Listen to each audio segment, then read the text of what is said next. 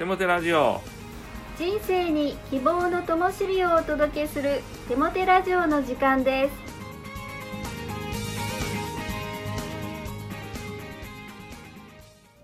皆さんお元気ですね。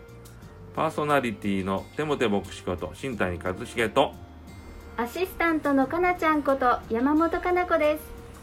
テモテ先生春になるとお楽しみがまたあるそうですねはいそうなんです、まあ、桜も楽しみなんですけれども桜の前に咲くえさくらんぼの花ですね。教会の近くにアンシャーリーというパン屋さんがありましてそのパン屋さんのところにさくらんぼの木があるんですね。でこの前咲いてるのをなんか初めて気づいたんです。立派な花が咲いてましてうわ桜だと思うとさくらんぼだったんですね。実はそのさくらんぼ4月の下旬には実がなるんですね。で毎年毎年は今年もさくらんぼがなってると思ってこっそりとつまんでたんですけれど意外とあの野鳥が早く食いに来てるんですね。野鳥とちょっと競争になりまして、えー、どっちがたくさん食べれるかみたいな競争をしておりました。しかし2年ほど前からですね、そのパン屋さんのご主人とギタークラブを始めました。ですので、えー、正々堂々とさくらんぼを収穫させてもらっています。時には子どもたちを連れて、え、収穫をしています。といってもあの1本だけですのでそんなにいっぱい取れないんですけれどしかしさくらんぼ美味しいなと言いながら食べています。いいですね。しかもさくらんぼの実が桜の花そっくりなのにお花はそれまで気づいてなかったっていうところがとても新谷先生らしいです。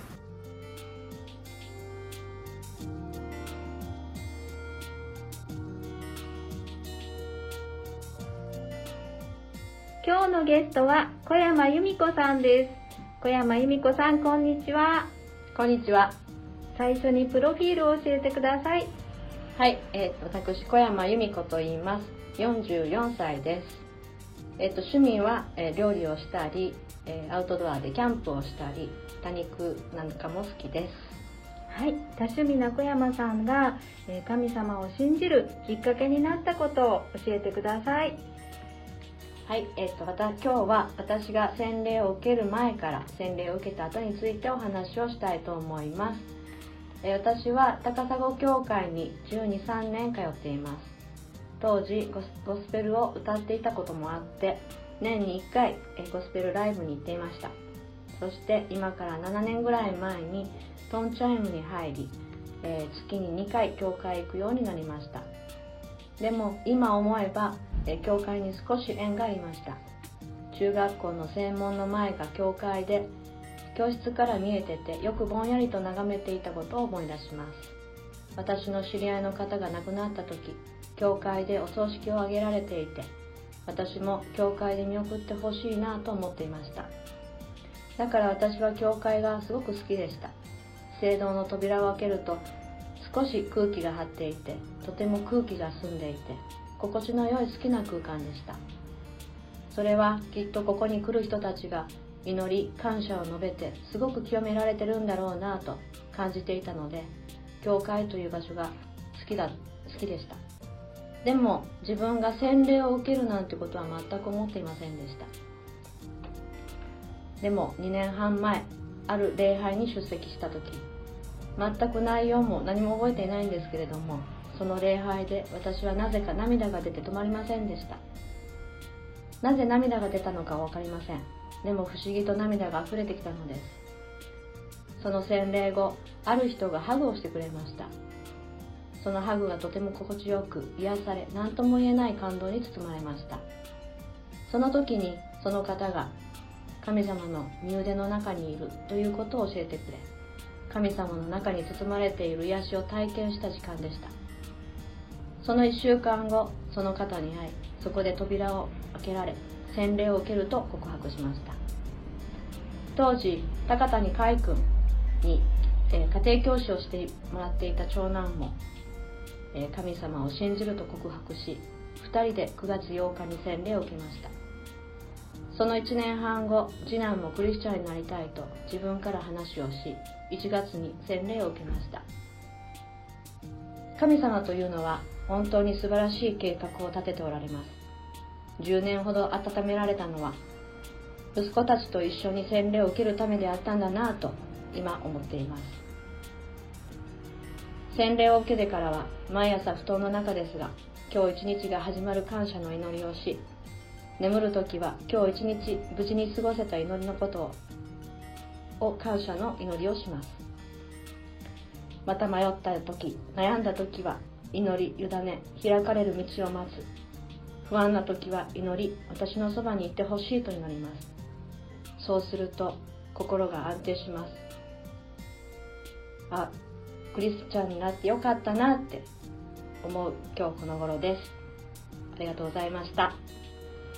はいありがとうございます、えーじっくりと神様に導かれてそして毎日祈りの中で過ごされていて本当に、えクリスチャンの姿だなって私も思いましたそれでは手持先生に励ましのメッセージを語っていただきましょう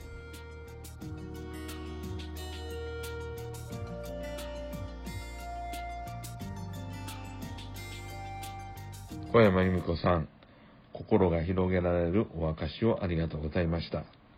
小山さんは自然体で神様の愛を素直に表現できる方なんですよ。それでは、励ましのメッセージに入っていきたいと思います。今日は、ありのままの自分を底上げするということについて考えたいと思うんですね。今は、上っ面だけがクローズアップされる世の中のように思うんです。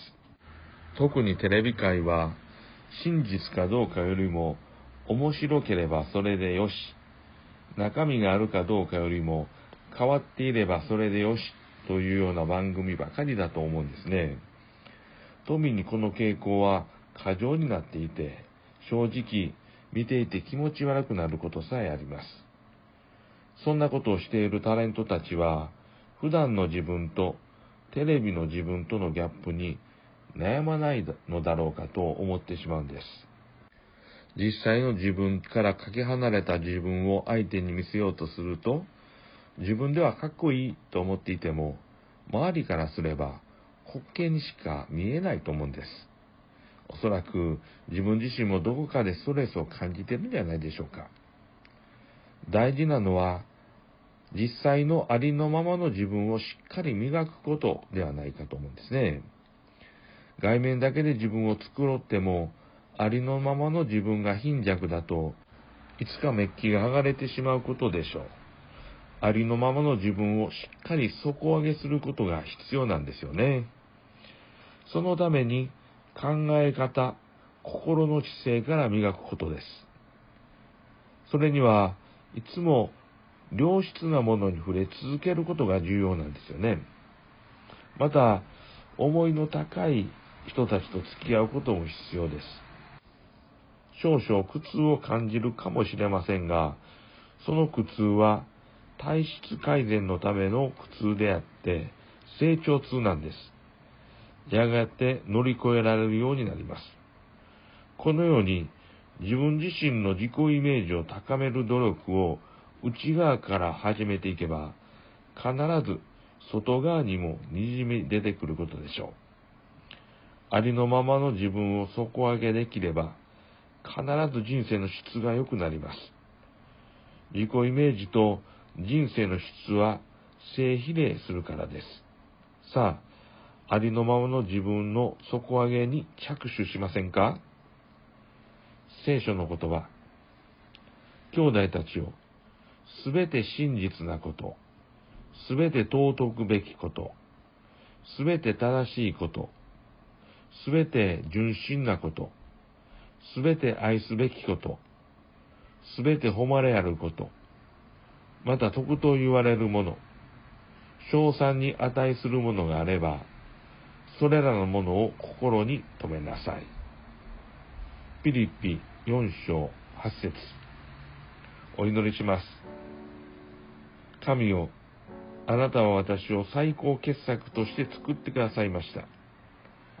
ですが、いろんな出来事の中で自己イメージが低く汚れたものになってしまいました。私を清めてください。良質なものに触れ続けます。思いの高い人たちと出会わせてください。あなたが私に計画している祝福された人生へと引き上げてください。イエス・キリストの皆によって祈ります。アーメン。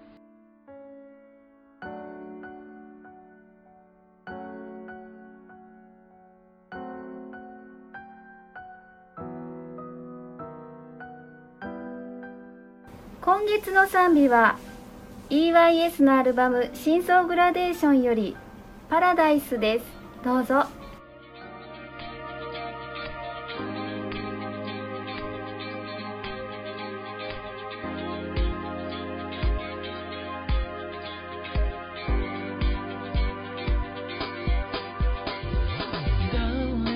幸せ望む星の波。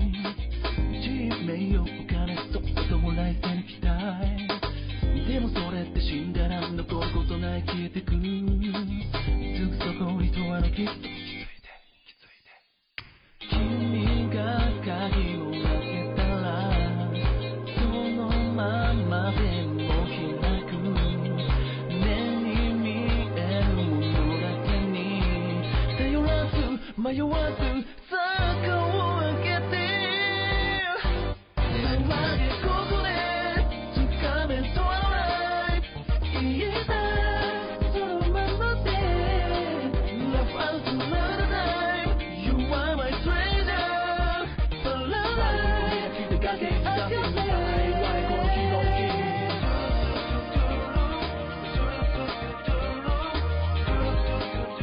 テラジオは日本キリスト教団高砂教会からお送りするゴスペルラジオ番組です。それではまたお会いしましょう。皆さんの祝福をお祈りしています。お元気で。